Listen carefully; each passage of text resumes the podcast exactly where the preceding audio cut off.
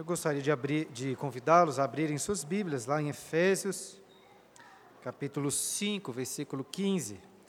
Lembrando, como é, tem sido meu costume, coloquei aí um, na parte de trás da liturgia um esboço que pode ajudá-lo a acompanhar a, os pontos, a sequência do, do sermão. E assim como no domingo passado, Hoje estamos em uma data festiva, no qual, na qual muitos, muitos pastores aproveitam para, para pregar sermões específicos. Eu não tenho muito essa prática porque eu acho mais, é, mais fácil simplesmente seguir a sequência de um livro bíblico, como nós fazemos aqui. Ainda assim, pela providência de Deus, a sequência da carta aos Efésios me ajudou a unir as duas coisas. No domingo passado, foi fácil fazer várias alusões ao Natal, pois o trecho que estudamos falava sobre Cristo como a luz que nos libertou das trevas. É, tudo bem que não foi é, bem um sermão de Natal, propriamente dito, mas foi um sermão em que proclamamos a mensagem do Natal, de um povo que andava em trevas, mas viu grande luz, a verdadeira luz que vinda ao mundo ilumina todo homem. Hoje também é uma data festiva. Eu, particularmente, não gosto tanto assim de comemorar o Réveillon mais, né, e pretendo passar a virada do ano hoje dormindo. Ainda assim, creio que a reflexão nessa data, como alguns irmãos fizeram aí nas suas orações, é muito relevante. Quando avaliamos o ano que se passou e nos planejamos para o próximo. E dessa forma, Acho que se eu tivesse de preparar um sermão para pregar na virada do ano, dificilmente poderia escolher um texto melhor do que este que nós vamos estudar hoje. Então vamos ler aí versículos 15 e 16 de Efésios 5. Portanto, vede prudentemente como andais, não como nécios, e sim como sábios, remindo o tempo, porque os dias são maus. Aquele foi o melhor dos tempos foi o pior dos tempos. É assim que começa uma obra chamada Um Conto de Duas Cidades, do Charles Dickens. Na realidade, essa é a primeira frase de um, de um parágrafo maior, com vários outros contrastes, fazendo referência ao período em que se passa o romance do livro.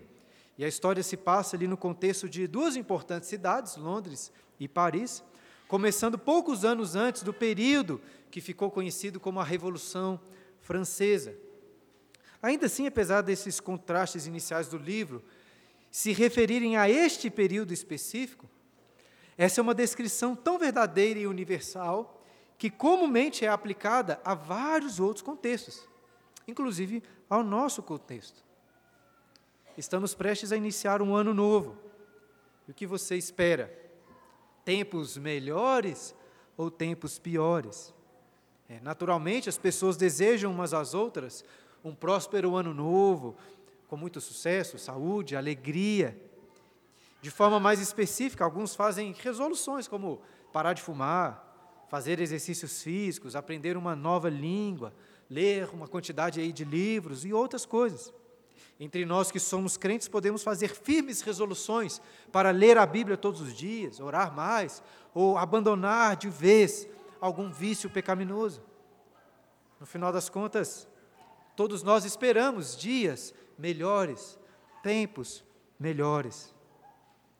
No entanto, o apóstolo Paulo, nesse texto que acabamos de ler, nos ajuda, de certa forma, a colocar os nossos pés no chão quando dizem no final do versículo 16: Porque os dias são maus. Até coloquei essa frase como título do sermão, porque eu creio que este é o principal fundamento do que Paulo ensina nesses versículos. Se você reparar aí na estrutura e até nas conjunções do texto, vai perceber que nós devemos fazer o que Paulo diz no versículo 15, início do versículo 16, porque os dias são maus, essa é a motivação. E na sequência do texto, ele usa outra conjunção explicativa aí, no versículo 17. Por esta razão. Qual razão? Os dias são maus. Ou seja, essa também é a motivação para praticarmos o que o Paulo vai dizer no versículo 17. E se Deus permitir, ainda veremos no próximo sermão como o restante do texto, até o versículo 21, também deve ser lido à luz dessa realidade. Os dias na época de Paulo eram maus, assim como os nossos dias são maus. E esse é um dos principais motivos pelos quais, pelo qual nós esperamos ansiosamente a volta do nosso Senhor Jesus. É, das, das últimas vezes que Humberto pregou aqui em Apocalipse, ele fez questão de destacar como que cada domingo marca uma semana a menos para a volta do nosso Senhor. E agora, no final do ano, podemos celebrar um ano a menos para a sua volta. Porém, a não ser que Jesus volte no próximo ano ou até no finalzinho deste ano, eu não tenho qualquer receio em afirmar que o que nos espera em 2024, como Paulo diz aqui, são dias maus. Levando isso em consideração, o desafio que esse texto de Efésios apresenta para nós é, é o de remir, o de resgatar o tempo, transformando os dias maus que virão em dias bons. Talvez invertendo aqui a, a, frase do Charles Dickens, o desafio é chegar ao final de 2024 e dizer: aquele foi o pior dos tempos, foi o melhor dos tempos. Como assim? Como que o pior dos tempos pode ser o melhor dos tempos? É sobre isso que vamos falar hoje. E, e para não acontecer aí de virarmos o ano estudando todo esse trecho, hoje vamos meio que interromper o raciocínio de Paulo, lendo apenas os versículos 15 e 16, deixando a sequência aí para o ano que vem. Então, olhe novamente para o texto que começa com um portanto, né? como já ressaltei antes, outras vezes, é, precisamos prestar bastante atenção nessas conjunções para tentarmos seguir o fluxo do raciocínio de Paulo. Nos versículos anteriores, ele ressaltou que nós, outrora, éramos trevas, mas agora somos luz no Senhor. Portanto, devemos andar como filhos da luz, não participando nem sendo cúmplices das obras infrutíferas das trevas. E é com esse objetivo, de não seguirmos nas mesmas práticas dos filhos da desobediência, que Paulo continua o versículo 15 dizendo: Portanto, vede prudentemente como andais. Estamos avançando aí bem devagar pela carta, né, tentando nos aprofundar em cada versículo. Porém, se não quisermos aqui perder completamente a noção do todo, além de prestar atenção nas conjunções, como ressaltei, precisamos nos esforçar em perceber aqui o assunto, ou os assuntos principais que Paulo está tratando em cada sessão, bem como na carta como um todo. E eu não acho fácil definir aqui um único tema geral, visto que vários assuntos estão sendo abordados. Ainda assim, é muito fácil perceber que uma das principais preocupações de Paulo, desde o início do capítulo 4, é destacar para os seus leitores como eles devem andar, bem como não, bem como não devem andar. Já tem bastante tempo que não sei aqui quem ainda se lembra das reflexões que fizemos nos três primeiros capítulos dessa carta, quando Paulo apresentou doutrinas maravilhosas e muito impressionantes. É como se, é, quando chegamos ali no final do capítulo 3, tivéssemos chegado no monte mais alto, contemplando, contemplando ali toda a glória do conhecimento de Deus. Porém, assim como Moisés, que precisou descer o monte Sinai para, para seguir a sua jornada, a sua peregrinação, nós também descemos desse monte para, para seguirmos a nossa jornada do dia a dia. Só que agora, assim como aconteceu com o rosto de Moisés, o nosso rosto brilha à luz do conhecimento de Deus, de forma que o nosso caminhar é diferente. Eu, eu não canso de repetir e, e de enfatizar aqui na igreja que um dos maiores desafios da vida cristã, talvez o maior desafio, seja o de realmente crer no que nós temos aprendido e viver como se, como se isso fosse verdade, porque é verdade. Lembra daquela frase do Charles Dickens que eu, que eu citei no início? Aquele foi o melhor dos tempos, foi o pior dos tempos. E como expliquei, essa é a primeira frase de um trecho maior, com vários contrastes. E outro contraste que ele destaca é: foi a época da crença, foi a época da descrença. Eu confesso, irmãos, que este é um conflito no meu coração também, entre a crença e a descrença. Será que eu realmente acredito nas coisas que eu tenho pregado aqui? Se é verdade mesmo que nós temos lido em Efésios, nossa vida tem de ser muito diferente, ou usando aqui a terminologia de Paulo, se tudo isso é verdade, o nosso jeito de andar tem de ser diferente. E se possível, se você estiver com a sua Bíblia aberta, volte um pouco aí no texto de Efésios, para nos lembrarmos das vezes em que Paulo ensinou sobre como devemos andar. Olha aí, logo no início do capítulo 4, 4, versículo 1, quando ele diz: Rogo-vos, pois eu, prisioneiro no Senhor, que andeis de modo digno da vocação a que fostes chamados. Aí depois, ainda no capítulo 4, versículo 17, ele diz: 17. Isso, portanto, digno, Senhor, testifico, que não mais andeis, como também andam os gentios, na vaidade dos seus próprios pensamentos. Pule para o início do capítulo 5, versículo 2 e andai em amor, como também Cristo nos amou e se entregou a si mesmo por nós. Agora para o versículo 8, 8, capítulo 5, texto que lemos no último sermão. Pois outrora erais trevas, porém agora sois luz no Senhor. Andai como filhos da luz. E por fim, e essa de fato é a última vez na carta que Paulo usa o verbo andar para descrever a vida cristã, chegamos no texto de hoje, quando Paulo diz no versículo 15. Vamos ler novamente. Portanto, Vede prudentemente como andais, não como nécios, e sim como sábios. Então perceba com esses exemplos como que a vida cristã pode ser muito bem representada por uma jornada, por uma peregrinação. Não é à toa que a nossa igreja se chama peregrinos, pois somos peregrinos andando rumo à cidade celestial. E nessa peregrinação, Paulo nos exorta no versículo 15 a vermos com prudência, a analisarmos prudentemente como temos andado. E o que isso significa? Vede prudentemente como andais. Significa que nós não podemos correr para a cidade celeste como, como uma criancinha que acabou de aprender a andar e, e caminha em direção a um doce, mas sem prestar nenhuma atenção onde vai colocar os seus pés e acaba tropeçando. É, crianças maiores também não são muito atentas. Teve uma vez aqui na porta da igreja que, que o Dudu, meu filho, saiu de um carro e foi atravessar a rua bem na hora que outro carro estava subindo. É, só não aconteceu um desastre porque o Michel estava atento e o segurou. Lembra que eu disse é, que devemos ler as exortações de Paulo aqui, tendo em vista a realidade de que os dias são maus? Nós não estamos em um campo aberto, um gramado, onde as crianças podem correr, podem brincar de forma segura. Estamos como que em um campo minado e devemos ver prudentemente, cuidadosamente, como andamos.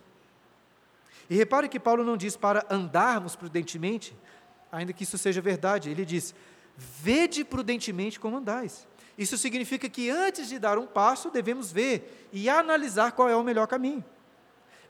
É justamente o oposto daquela música lá do, do Zeca Pagodinho, né? Deixa a vida me levar, vida leva eu.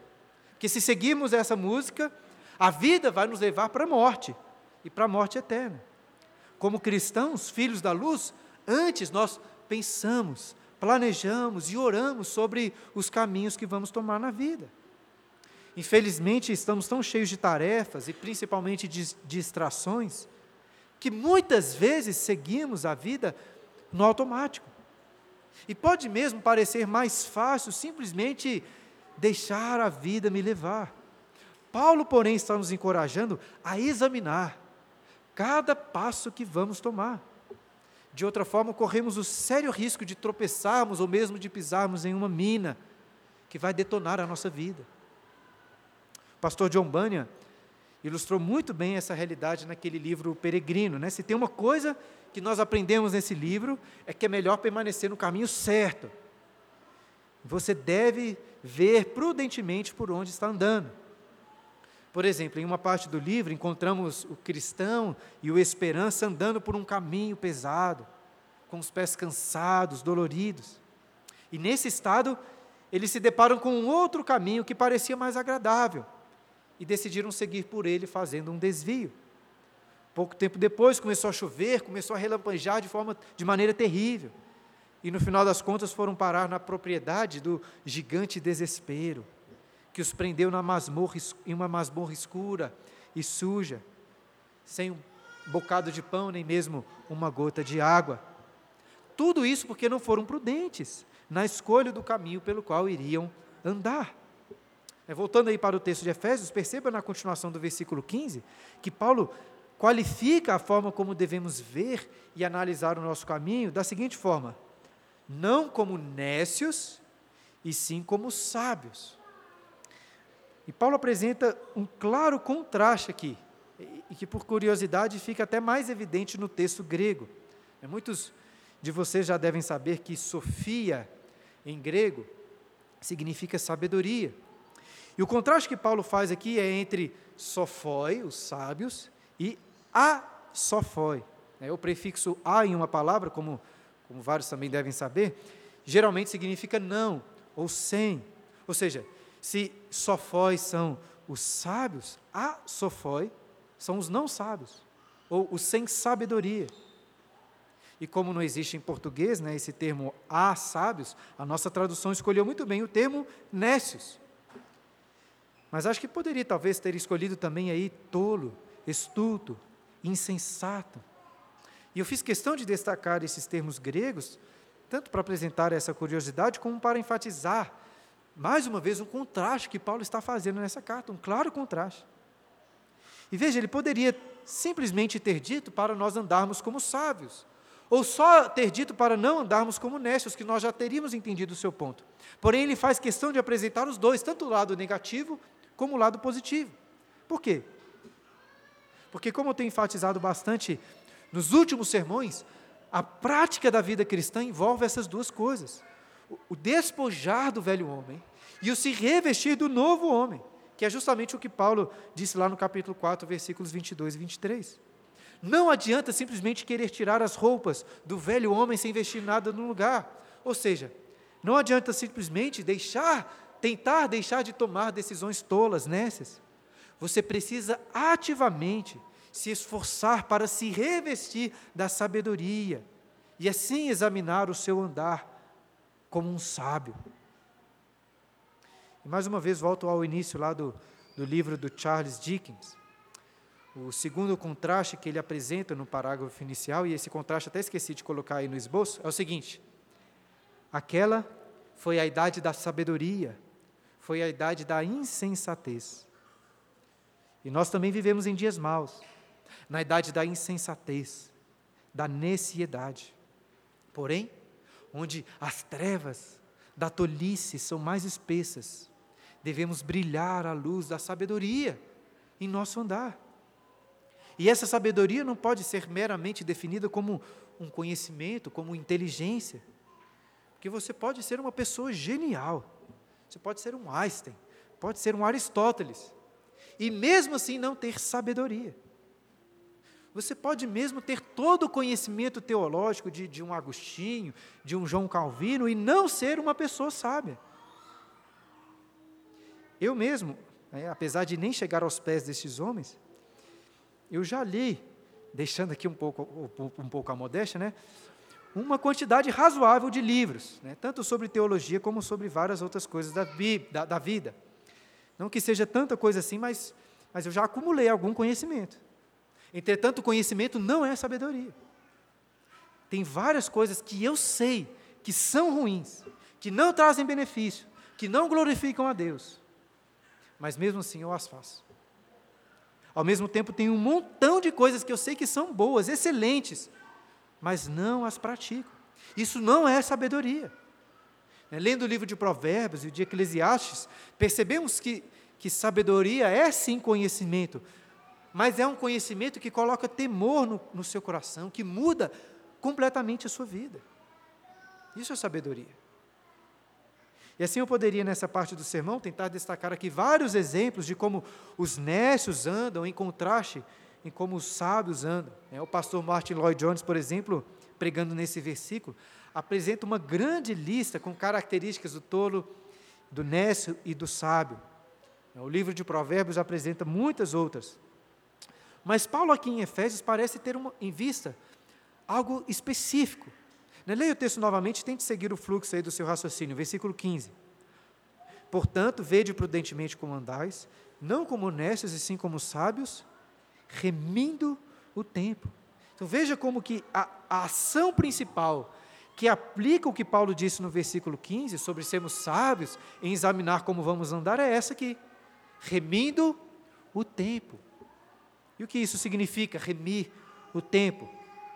E alguns de vocês já devem ter usado esse versículo, que é bem conhecido, ou então escutado alguém usá-lo, para, para destacar a importância de sermos sábios na administração do nosso tempo. Isso é verdade, eu acho que até está incluso aqui nessa exortação do texto.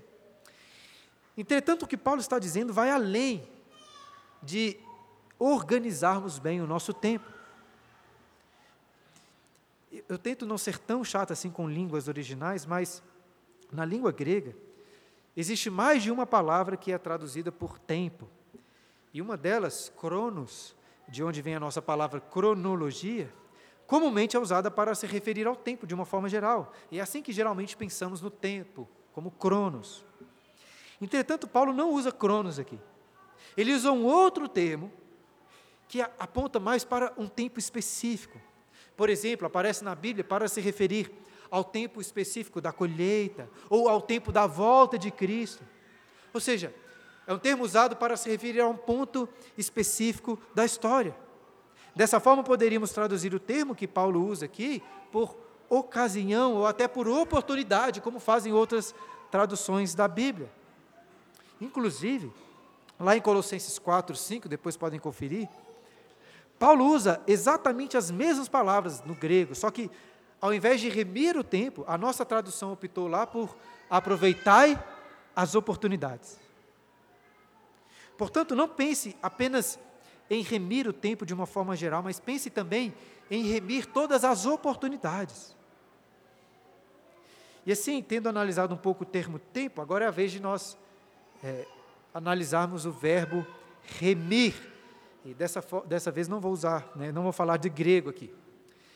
Esse verbo remir indica a ação de, de resgatar, comprar algo de volta, ou, ou pagar o preço para recuperar algo que estava sob o poder de outra pessoa.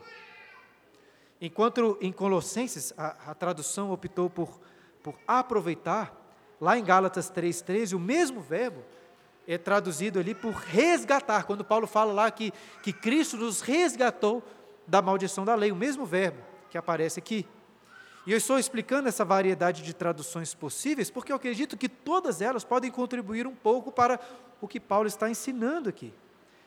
Talvez de uma forma mais extensa, poderíamos traduzir o sentido dessa expressão, remindo, te remindo o tempo, como aproveitando as oportunidades para resgatar o tempo.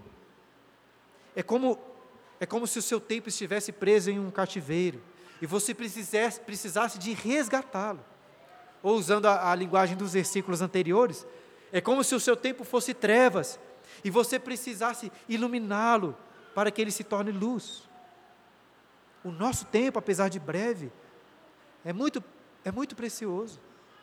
Como é ruim aquela sensação de ter desperdiçado o nosso tempo, e como é bom, por outro lado, saber que estamos remindo e aproveitando bem, mesmo aqueles dias mais difíceis.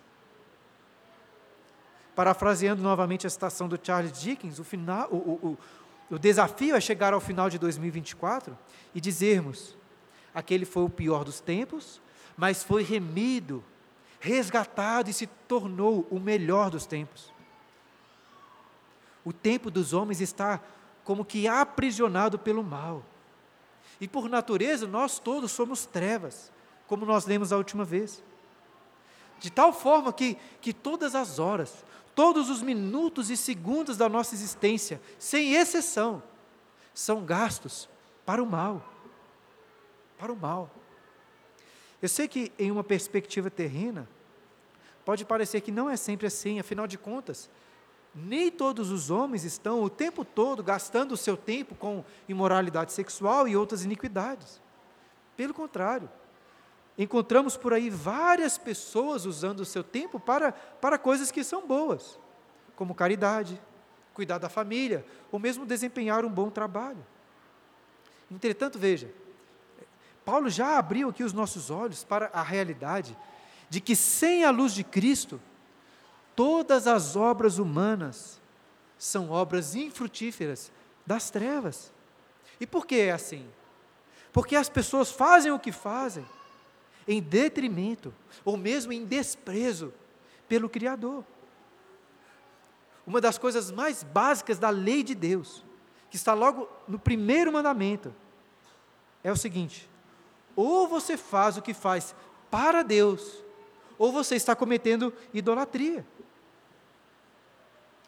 Eu sei que, que é pesado pensar nessas coisas, mas até aquele parente ou vizinho, gente boa que você tem, mas que não está em Cristo, é, é um idólatra, um inimigo de Deus, um tolo, sem a verdadeira sabedoria, sem temor do Senhor, e todo o seu tempo, até quando ele se esforça em fazer o bem ao próximo, está aprisionado pelo mal, pelas trevas.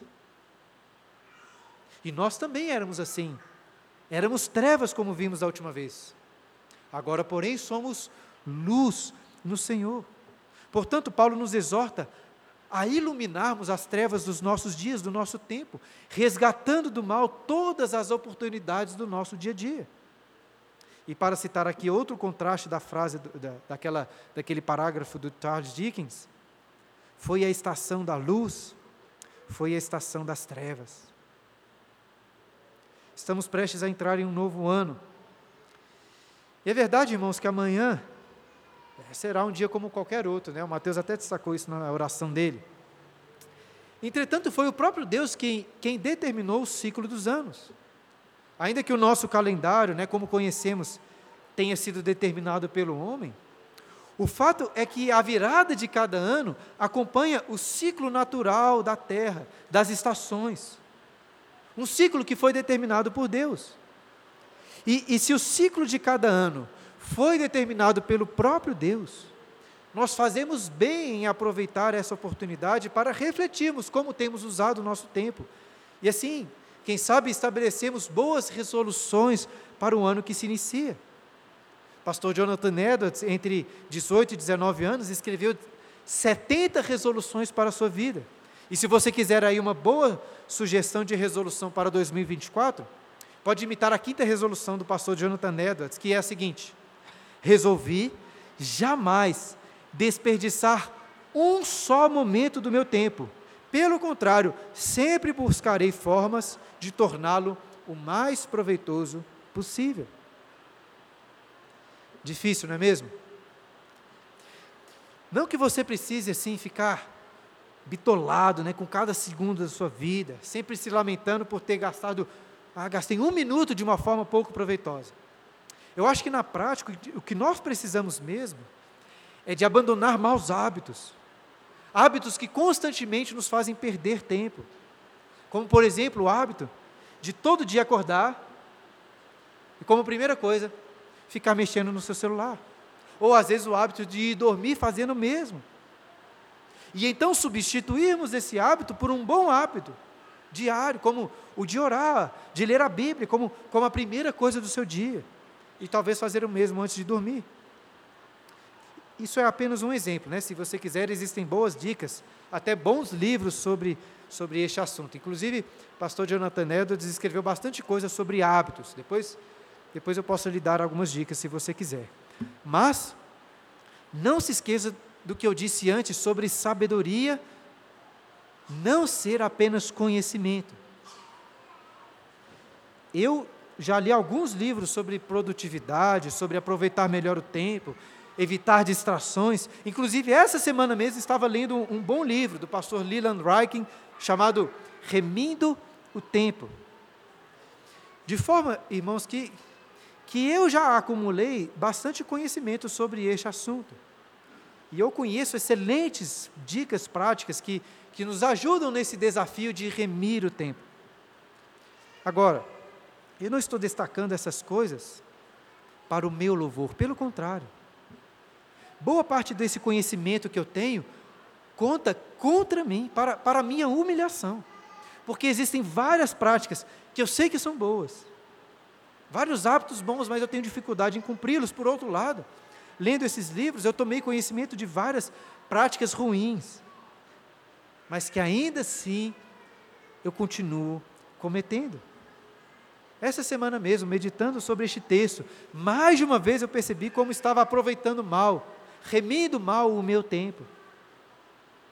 E é como eu disse semana passada, eu compartilho com vocês algumas dessas dificuldades pessoais, porque acredito que possam ser dificuldades que vocês possuem também. E assim nós podemos nos ajudar. E eu acho, irmãos, que o primeiro passo a ser tomado, se nós quisermos seguir este ensino de Paulo e remir o tempo de 2024 como o das nossas vidas por vir, é avaliar como que nós gastamos o nosso tempo em 2023. Essa é uma análise fundamental. Porque se nós queremos a cura, precisamos de um diagnóstico. E quem aqui já parou para contabilizar quanto tempo gasta com as suas atividades do dia? Se você nunca calculou isso com precisão, é provável que você não tenha nem ideia de como realmente gasta o seu tempo. Você pode até calcular mais ou menos as horas lá do seu trabalho e de descanso, mas mas se você descantar, descontar todos os minutos que você gasta com distrações no dia a dia, você vai ficar muito surpreso. E acho que uma das principais evidências, né, provas disso, é o nosso uso do celular. Eu sei que na época de Paulo não existia celular e as pessoas gastavam lá o seu tempo com outras coisas. Mas hoje nós temos o celular. Não tem como fugir dessa realidade. E ainda que existam várias outras distrações sobre as quais eu poderia falar, eu aposto que o celular deve ser disparado a coisa que mais nos faz perder tempo. Mais até do que televisão, eu acho. E é por isso que eu estou ressaltando este exemplo específico. Né? Caso não seja um problema para você, louvado seja o Senhor. Mas veja, o celular é uma ferramenta maravilhosa, muito útil, é uma bênção de Deus. Mas é provável que muitos de nós não tenham nem noção de quanto tempo perdemos com ele. Agora, outra bênção que Deus nos deu são as ferramentas do celular que calculam o nosso tempo de uso. Eu sei que no, no iOS do iPhone a ferramenta se chama é, tempo de uso, e, e lá no Android se chama bem-estar digital. Depois pesquisa lá.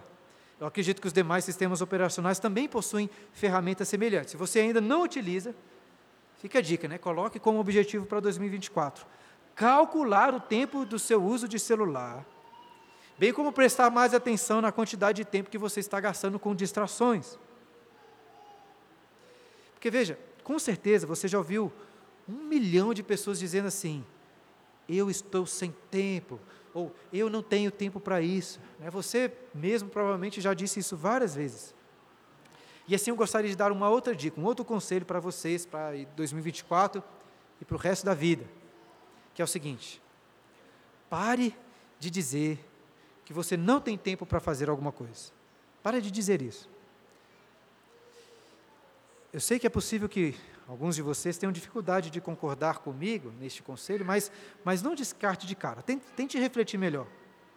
Veja, eu sei que, que é verdade, sim, que em boa medida nós não temos tempo para fazer tudo o que gostaríamos de fazer, porque nós somos criaturas é, com vários limites.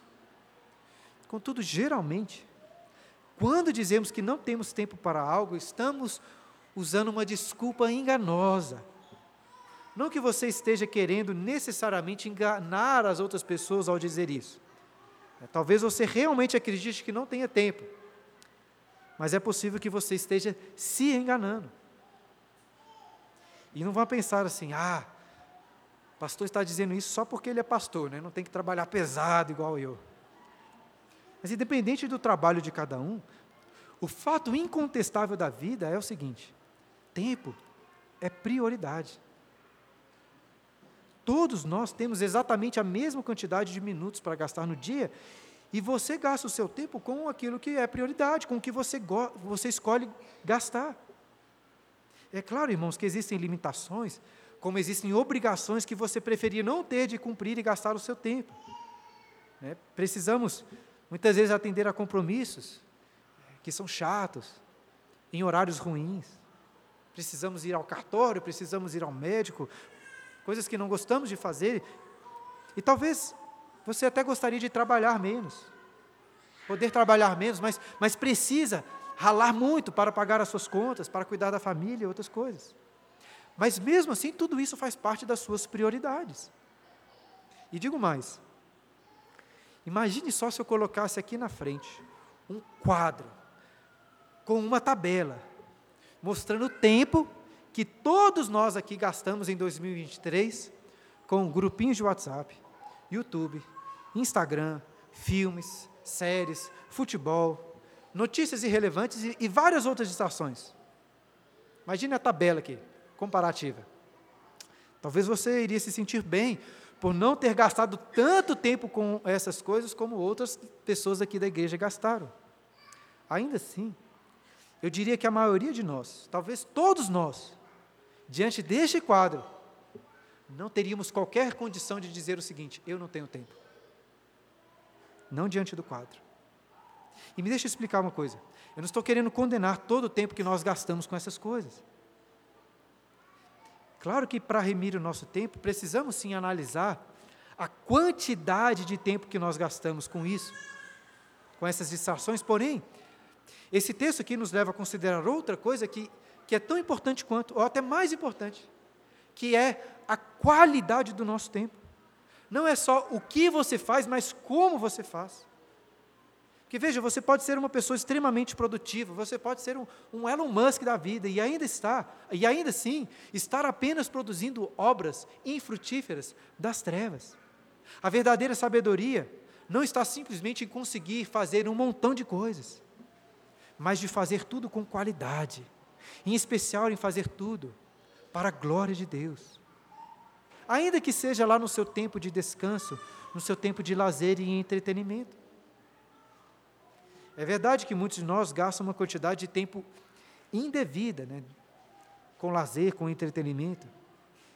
E por vezes, figuras aí na história da igreja, como Agostinho, aconselharam os cristãos a, a, a deixarem de lado todo tipo de entretenimento deste mundo, como teatro e danças que tinham na época deles, para, para se concentrarem na vida espiritual.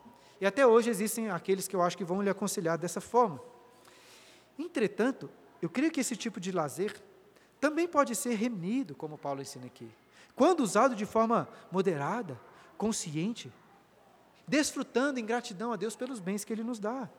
É possível assistir um filme, ou ver um vídeo do YouTube para a glória de Deus.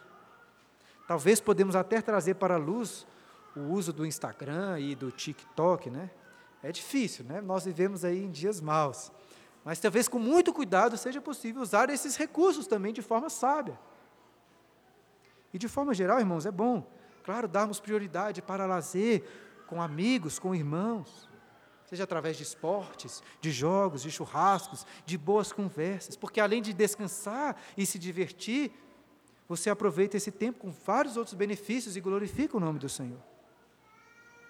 Evidentemente, além do lazer, devemos ser produtivos, devemos trabalhar bastante para, para glorificar o Senhor que trabalhou. Não estou falando apenas de, de um trabalho, de um, de um emprego assalariado, mas todo tipo de trabalho.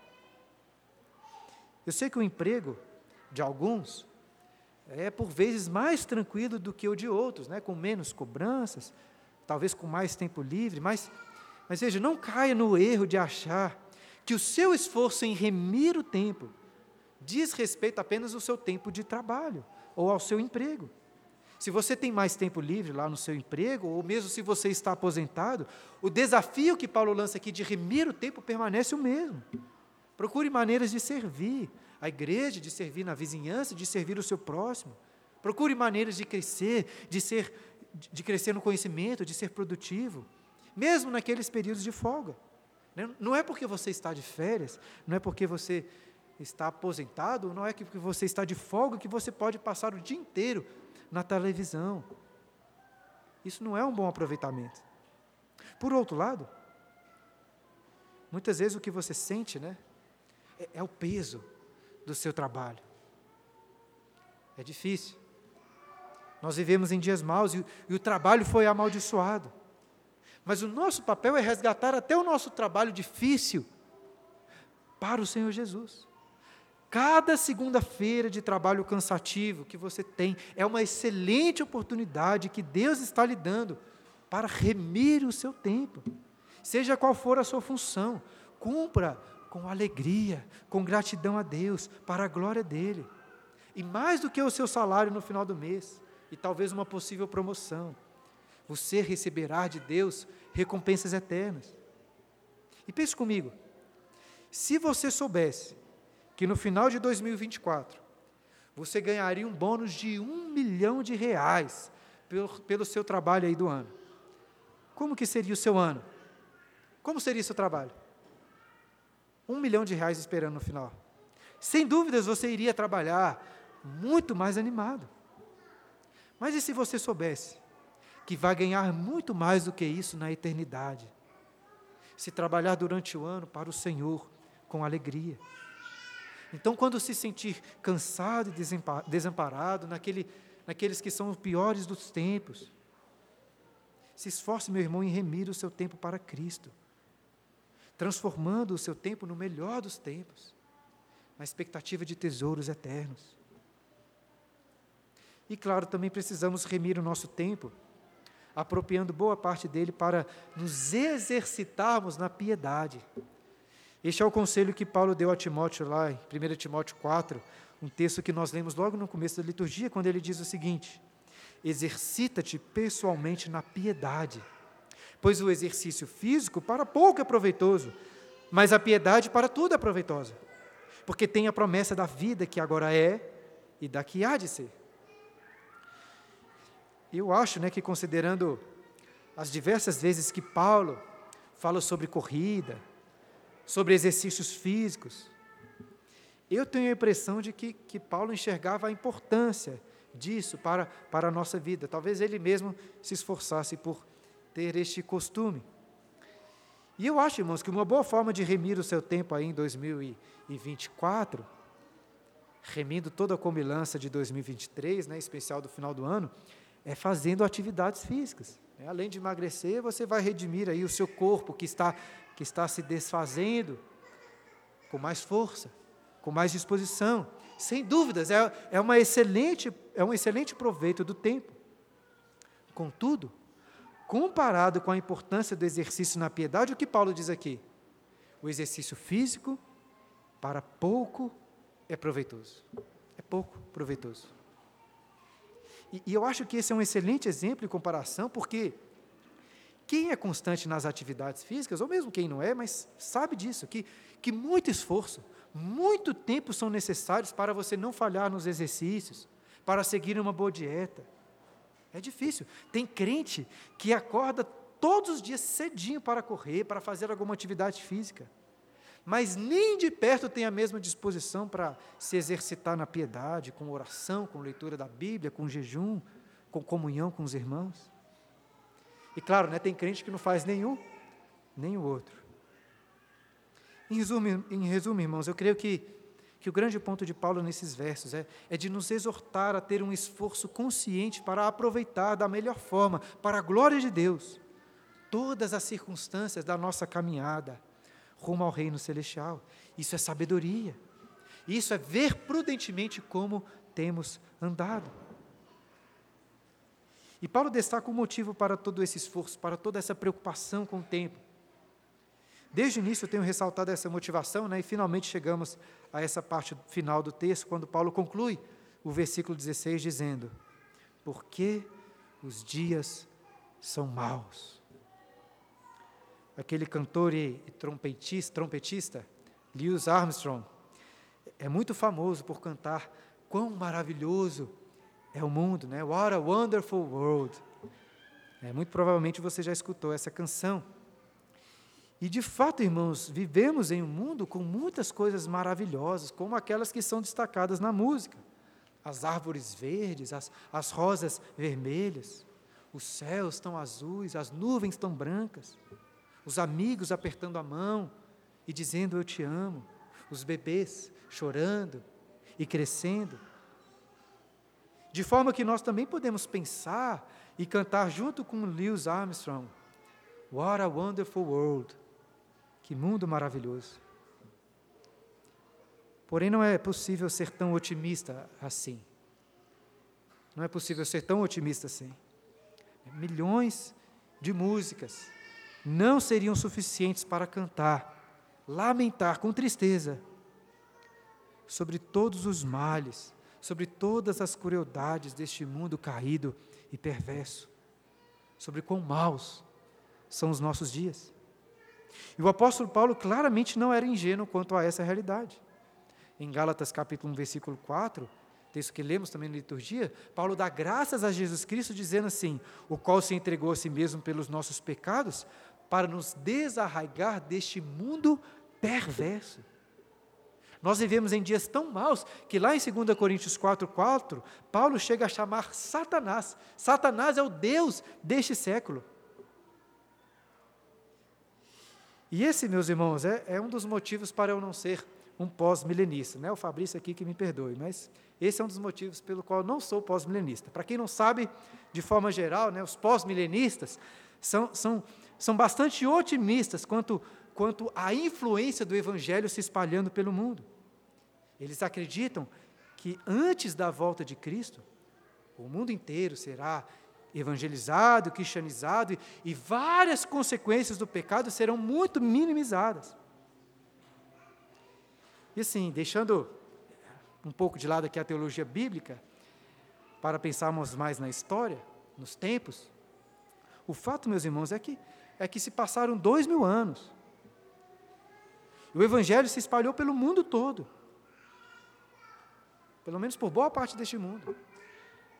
E ainda assim, os dias continuam maus. O que Paulo diz aqui é verdade ainda. Eu não diria necessariamente que os nossos dias são piores, como alguns alarmistas, mas certamente não diria que os nossos dias são melhores. Continuam maus. E são maus em que sentido? No sentido moral ou no sentido circunstancial? Eu acho que Paulo tem em vista principalmente o mal moral da impureza sexual, sobre a qual ele falou, e diversas outras obras infrutíferas das trevas, pecados. Mas é verdade que este mal moral está acompanhado de más circunstâncias, como doença, pobreza, tsunamis. Portanto, meus irmãos, ainda que a gente possa desejar, e mesmo orar, devemos orar por um próspero ano novo. Se Jesus não voltar, 2024 também será marcado por dias maus, por doenças por desemprego, por luto, pobreza, conflitos familiares, divórcios. E pior de tudo é, é justamente isso, são os pecados que nós cometemos. Dificilmente você vai passar o ano de 2024 sem cometer pecados que o condenam ao inferno, que são dignos da condenação do inferno. Ainda assim, se Deus permitir, no próximo, no início do próximo ano, nós vamos continuar meditando nesse texto, na sequência aí do fluxo do, do raciocínio de Paulo, e perceber que os dias maus não são motivo para desânimo ou reclamação, pelo contrário. Nós temos muitos motivos para cantar, salmodiar, como Paulo vai dizer no versículo 19. E para sempre darmos a gra graças a Deus por tudo, como Paulo vai dizer no versículo 20. Será que se o seu ano de 2024 for repleto de males, você poderá cantar ao Senhor, rendendo graças por tudo. Como que nós podemos chegar nesse ponto de estar sempre cantando e agradecendo, mesmo em dias maus? Que Deus nos dê a graça, irmãos, de aproveitar todos os tempos, remindo todas as circunstâncias, mesmo as mais difíceis, para a glória de Deus. Que ao final de 2024 possamos dizer: aquele foi o pior dos tempos, foi o melhor dos tempos. Como disse no início, não tenho a prática de preparar sermões específicos para datas especiais. Ainda assim, acho que se eu tivesse de preparar um sermão para, para pregar na virada do ano, né, dificilmente escolheria um texto melhor do que este. Pela providência de Deus, estamos meditando neste texto logo no último dia do ano. Um dia em que muitos refletem sobre os seus dias, fazem planos, então, que Deus nos dê a graça de não só hoje, mas todos os dias examinarmos e vermos prudentemente como, tempos, como temos andado É tempo para refletir, planejar e, principalmente, meus irmãos, hoje é tempo para arrependimento. Como, como cristãos, nós nos encontramos diante de um dilema em relação ao tempo. Um dilema porque nós acreditamos na vida eterna. E o que são 70, 80 ou 90 anos de vida na terra? O que é isso em comparação com toda a eternidade? Pensa, se a sua vida fosse representada por um barbante, que começa aqui na frente do salão e vai para além desse prédio, muito além desse prédio. Essa é a sua vida. Todo o seu tempo nessa terra, todos os anos, seria representado apenas por um pedacinho aqui, muito, muito pequeno aqui na frente. Um pedacinho desse barbante. O ano de 2024, então, você não conseguiria nem enxergar, enxergar, de tão pequeno. E assim, o dilema para nós é por que então me preocupar com esse pedacinho tão pequeno, tão minúsculo de tempo? Porque é Ele que vai definir o restante. É Ele que vai definir a sua eternidade. Essa semana eu li um sermão do pastor Jonathan Edwards chamado A Preciosidade do Tempo e a Importância de Redimi-lo. Até separei várias coisas desse sermão para trazer para vocês, mas, tive de cortar um bocado e no final separei apenas a primeira das quatro razões que ele apresenta para mostrar por que o tempo é precioso. E ele diz: o tempo é precioso porque uma eternidade feliz ou miserável depende do bom ou mau uso do seu tempo. Infelizmente, todos nós temos falhado. Não preciso de conhecer o seu ano de 2023 para saber que você também tem falhado em usar bem o seu tempo. Mas a melhor maneira de aproveitar o tempo hoje é com arrependimento e fé. Se arrependa por ter gastado tanto tempo essa semana, esse ano, com pecados que desagradam a Deus, com coisas que não edificam. Então confie em Jesus Cristo, nosso Salvador.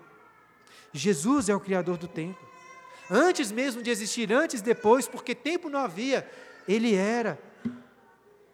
Mas por amor, o Senhor do tempo entrou para dentro do nosso tempo para nos remir, para nos resgatar. Jesus é a própria sabedoria, a própria luz que se fez carne. Ele é o Deus que se fez homem e, em nosso lugar, viu prudentemente como iria andar. Ele calculou de forma exata cada passo que iria dar nessa terra. Inclusive, viu e planejou como iria andar, até aquele lugar chamado Gólgota, Calvário, onde foi crucificado. Um dia mau, sem dúvidas, o pior dos tempos, a estação das trevas mais densas, o evento da história de maior insensatez. Mas mesmo assim, nós podemos olhar hoje para a cruz e pensar: aquele foi o melhor dos tempos. Foi a estação de luz, foi o evento de maior sabedoria, porque Jesus é a sabedoria que assumiu toda a nossa insensatez, a nossa neciedade.